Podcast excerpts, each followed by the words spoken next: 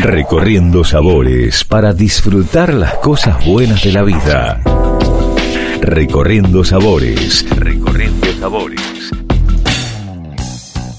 Bienvenidos al podcast de Recorriendo Sabores. En esta ocasión estamos con el chef ejecutivo Fabián Di Paolo, que tenemos el agrado que esté en Buenos Aires. ¿Cómo estás? Bien, muy bien, muchas gracias Jackie por invitarme, la verdad que muy contento de verte por primera vez en persona. Hicimos muchas cosas juntos, pero nunca frente a frente, así que me parece muy diferente y bueno, me encanta, gracias. Un placer. Y bueno, para hacer una especie de cronología en el tiempo, eh, sobre tus inicios en la gastronomía, porque tenemos oyentes de todas partes del mundo, y para, como el público se renueva, para contextualizar un poco. Eh, bueno, eh, argentino, me fui hace mucho tiempo a, a Estados Unidos, y me pasé ya 25 años al día de hoy trabajando afuera y tuve la oportunidad de poder trabajar en Miami, Washington, New York y ahora radicado en California. Viviste diferentes etapas de la gastronomía, ¿no? Diferentes ciclos y, también diferentes tipos y estilos de consumidores, comensales. ¿Cómo ves esos cambios, esos paradigmas dentro de la gastronomía? Yo creo que, eh, no sé si lo llamaría cambios, yo creo que nosotros nos tenemos que, tenemos que utilizar la adaptabilidad cada mercado es diferente, eh, cada temporada es diferente, incluso en, Miami, que es uno de los lugares donde más eh, se reciclan las, las, temporadas. Entonces, eh, nos vemos obligados a adaptarnos al, al, público y al concepto. Entonces, a veces nos enfocamos en un solo concepto que no, que no es, sostenible y nos tenemos que readaptar. Entonces, le empezamos a buscar la vuelta para que sea sostenible, adaptable y, y que nos dé un rendimiento, ¿verdad? Dentro, dentro del, del negocio. Y creo que es lo que también nos hace crecer, porque el hecho de sentirte estanco eh, con un solo concepto tampoco, tampoco muy bueno, porque no tenés, eh, no tenés propuestas que salgan de esa estructura. Si hoy por hoy la competencia cada vez es más grande, y lo he visto en, este, en estos pocos días en Buenos Aires, que ha crecido enormemente con la gastronomía, en la cual puedo decir que hay 10, 12, 15 conceptos diferentes y son uno más lindo que otro, que de verdad muy lindo, pero sí el hecho de poder adaptarte creo que es, es genial para poder crecer. ¿Qué herramientas o qué tomas de la sostenibilidad y sostenibilidad en el día a día, tanto en tu vida personal como en lo profesional?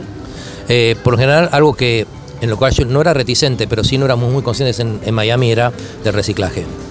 Pues todo iba a, un mismo, a, un, a, una misma canasta y la compañía por la cual se encargaba de, la recolección era la que hacía eh, la división de, de, elementos. Hoy por tenemos muy marcado lo que es plástico, lo que es reciclable, lo que es reusable, lo que es papel. Con respecto a, a lo que son alimentos, eh, pues 100% firme, eh, agarrado a lo que es la sustentabilidad dentro del mar, de los productos, los vegetales y las temporadas, que nos benefician en mucho para nosotros, que antes no le dábamos tanta importancia. Pero hecho ser sostenible simplemente por estación, no hablamos de producto, sostenible por estaciones, invierno, primavera, otoño, verano. Nos da eh, un producto de mejor calidad, un producto más sostenible, un producto eh, consistente, un producto que lo podemos poner en, el, en el menú sin tener que pensar si lo vamos a poder recibir dentro de una semana, dos o no. Entonces creo que la consistencia en el producto es fundamental, pero todo se basa a través de la sostenibilidad y para mí sostenible es arranco simplemente con las estaciones. Bien, ¿y cómo te definirías como chef?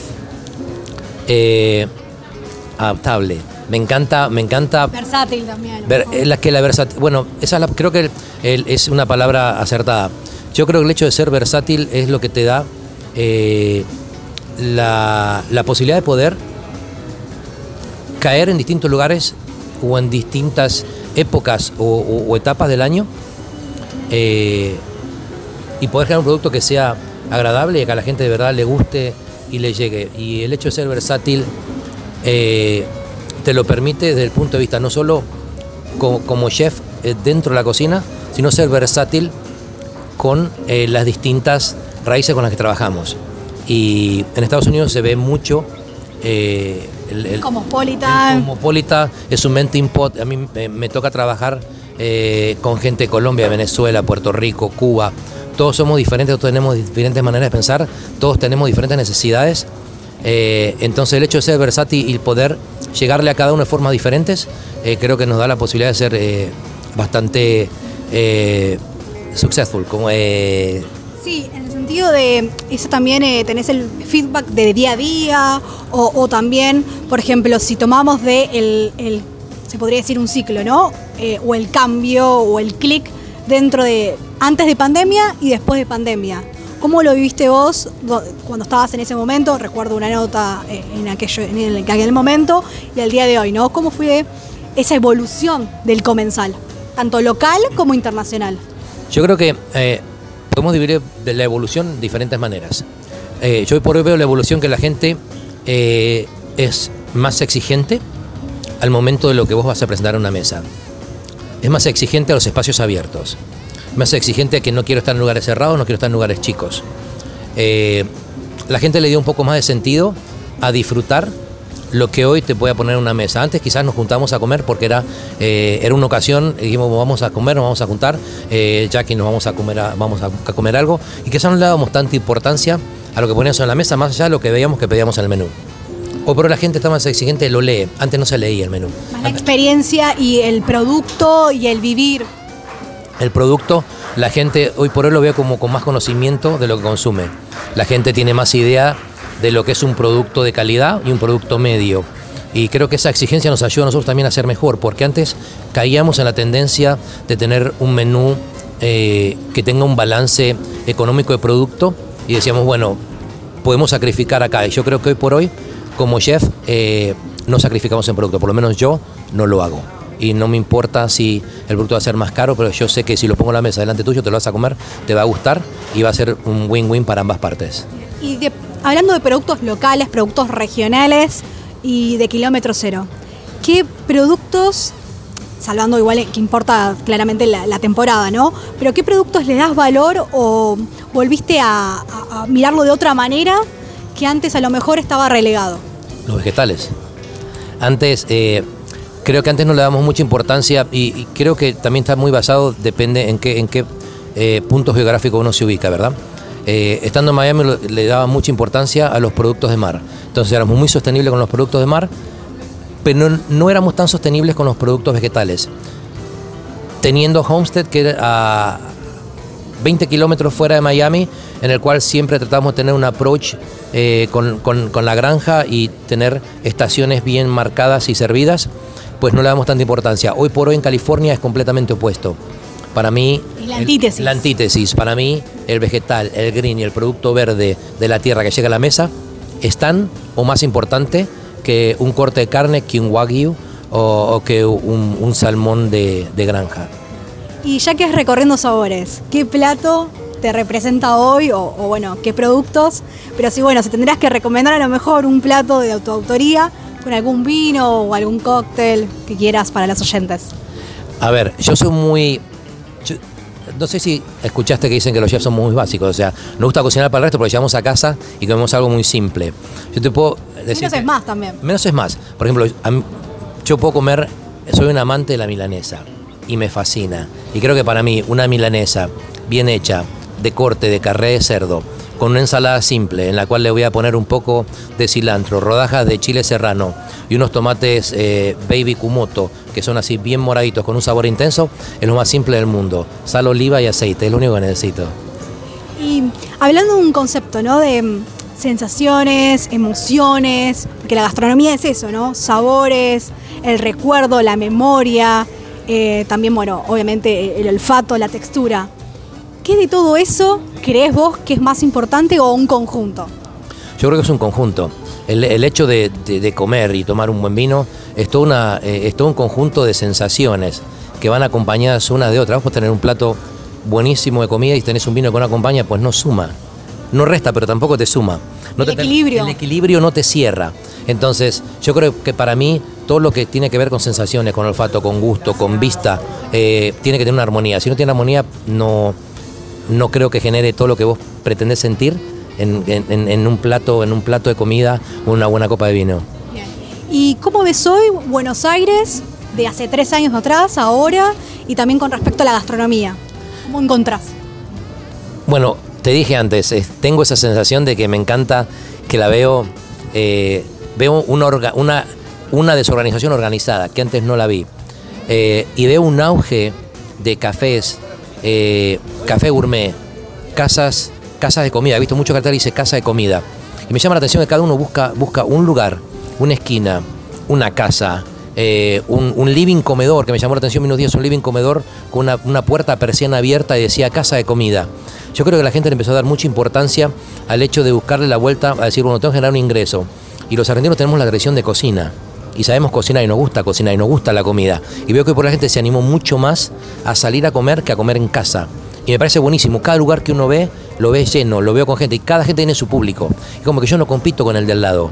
El de al lado tiene el y yo tengo el mío. Y me enfoco en mi ganado. Y me parece buenísimo. Y me encantó el auge que he visto, y te lo comenté antes mientras estábamos eh, eh, off the record, que, que lo vi diferente en ese sentido.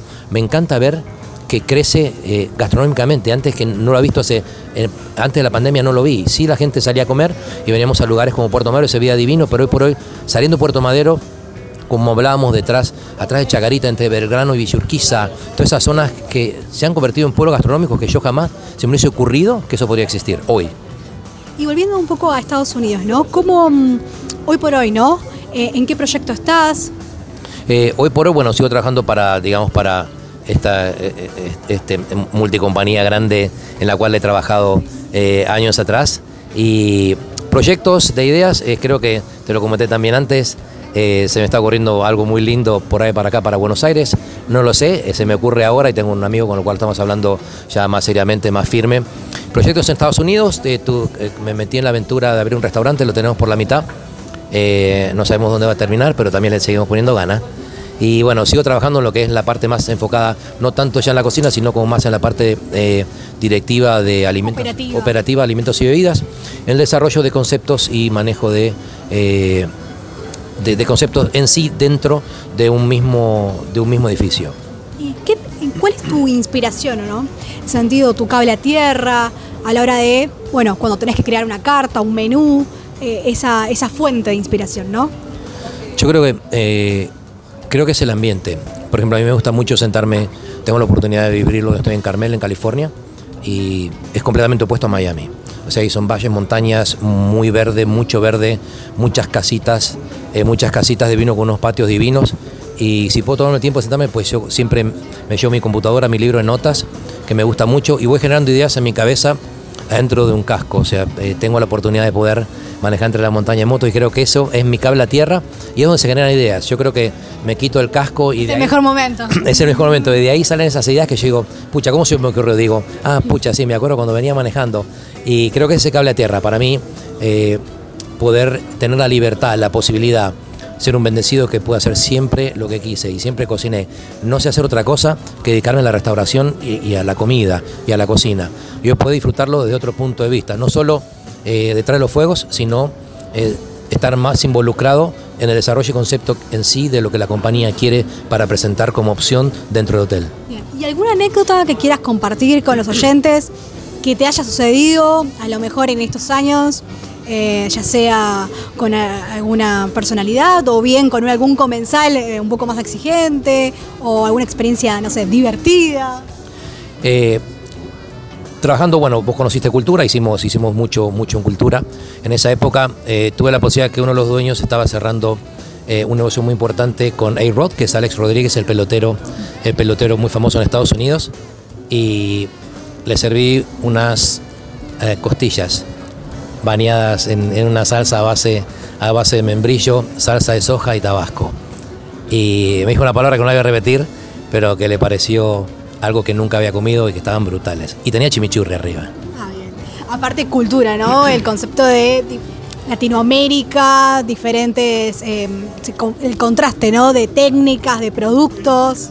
Sí, eh, ahí creo que es donde más, donde más me acerqué o donde más me incliné eh, para, para darle, darle idea y poder decir, bueno, si tengo la posibilidad de trabajar con gente de distintos países, ¿por qué no quedarme con lo mejor de cada uno? Entonces lo que se me ocurrió es agarrar a cada uno de los chicos que tenía en la cocina y le dije que me dijera qué es lo que más le gustaba y lo que le cocinó la mamá o la abuela. ¿Y qué producto utilizaba? Lo mejor, aparte, porque es como la memoria, el recuerdo o lo que te marcó en tu vida, en tu niñez. Y eso se llamó menú memoria, porque cada uno me dio una idea. Entonces traté de no ser egoísta y dije, ok, este plato lo vamos a, lo vamos a agarrar y lo vamos a hacer de esta manera. Nada más me tenés que decir si te parece o no te parece. Darle la posibilidad a una persona de poder expresarse y dependemos de ellos en la cocina, no tanto de mí, sino de ellos que son los que van a producir la, receta en sí. Yo puedo crearla, pero que la maneja son ellos. Y tuve esa posibilidad de poder trabajar con esta gente y encontré un abanico de sabores que nunca lo había tenido antes en otra posibilidad. Los hoteles a veces son muy estructurados. Entonces, siendo la primera vez que salís de la estructura hotelera para hacer eh, un restaurante único propio, te da la posibilidad de, jugar con lo que vos quieras. Bueno, sirve, funciona, le vamos para adelante. No sirve, pues le tenemos que dar una vuelta de tuerca y cambiarlo. Y ese fue el approach que tuvimos con todos los sabores, eh, digamos, de Latinoamérica. Y si tendrás que darle un consejo, ¿no? A, lo mejor a alguien que em, tiene un puesto jerárquico en la, restauración, en la hotelería, ¿no? Pero que hace falta sí o sí ese, cambio para seguir avanzando. Desde tu lado, de tu experiencia, ¿qué cambios fundamentales harías? Eh, dale voz. Tenés que darle voz a la gente, la tenés que dar a hablar. A veces nos perdemos la oportunidad de trabajar con gente que tiene una, una capacidad increíble para para poder desarrollar una capacidad increíble de, tacto, de gusto, de, olfato.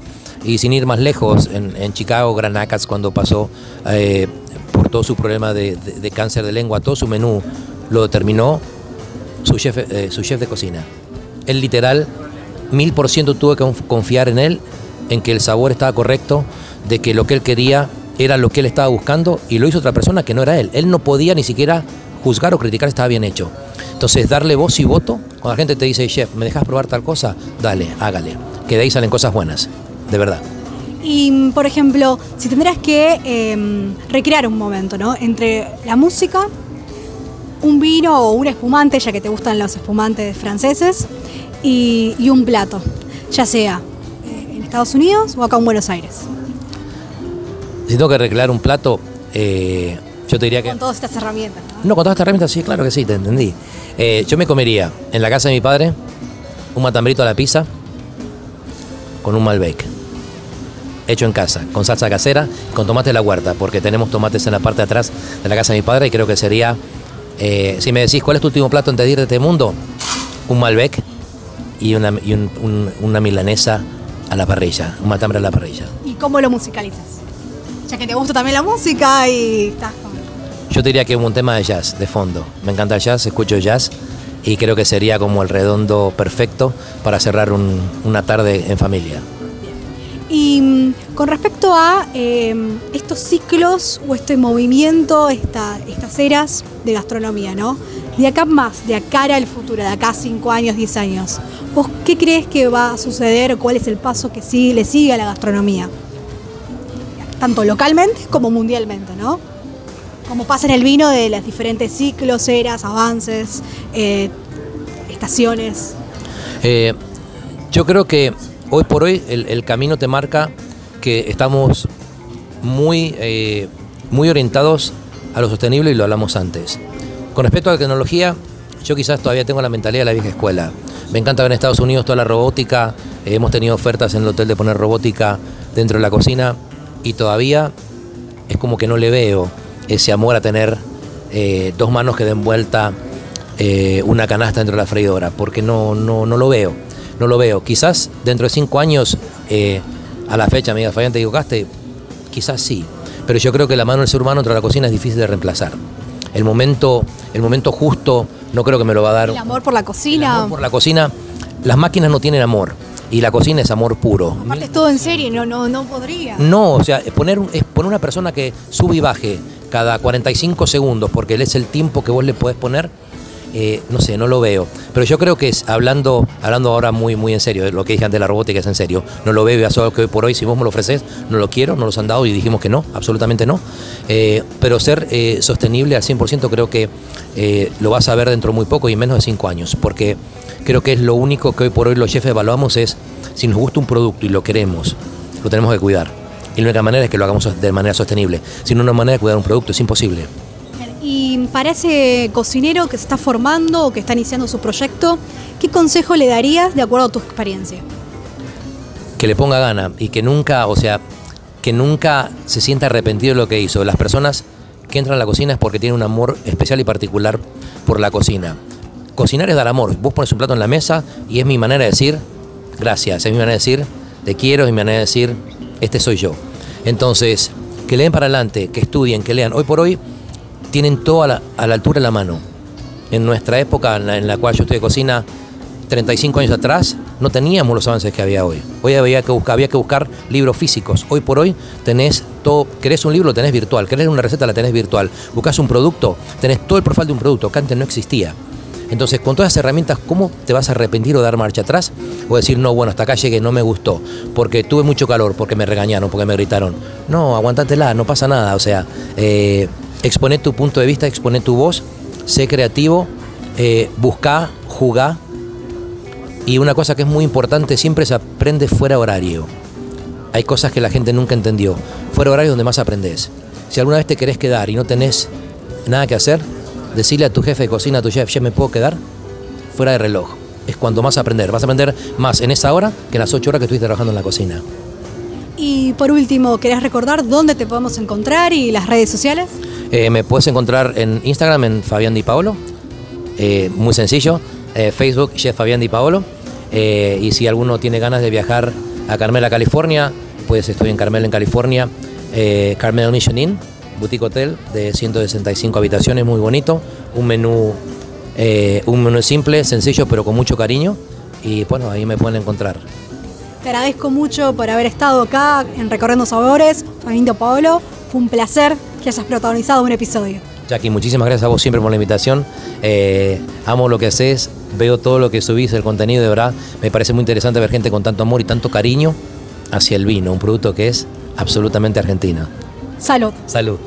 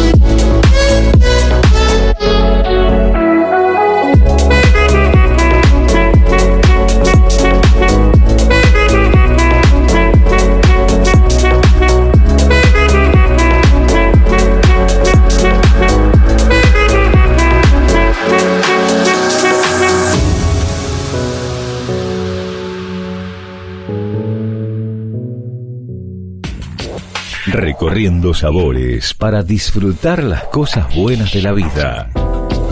Recorriendo sabores. Recorriendo sabores. Nos reencontramos en el próximo episodio de Recorriendo Sabores para compartir más historias y experiencias.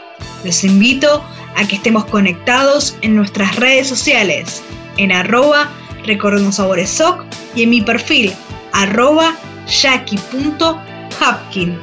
Salud.